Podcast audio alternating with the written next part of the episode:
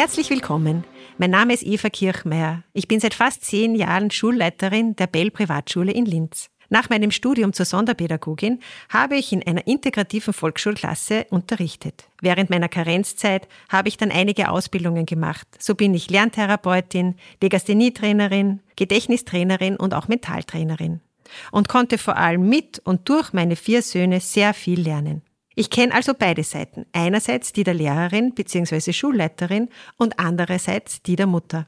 Sobald die Kinder im Kindergarten sind, beschäftigen sich viele Eltern mit dem Thema Schule und Bildung. Fragen wie, welche Schulform passt am besten zu meinem Kind? Soll es eher klassisch in einer öffentlichen Schule unterrichtet werden? Oder bevorzuge ich eine private, reformpädagogische Schule? Wie sieht es dann aber nach der Volksschulzeit aus? Wie kommt mein Kind in der weiterführenden Schule zurecht, wenn es eine kleine Klasse und ein sehr familiäres Umfeld in der Volksschulzeit gewöhnt war? Zu diesen und vielen weiteren Fragen rund um das Schulleben werden wir in diesem Podcast sprechen.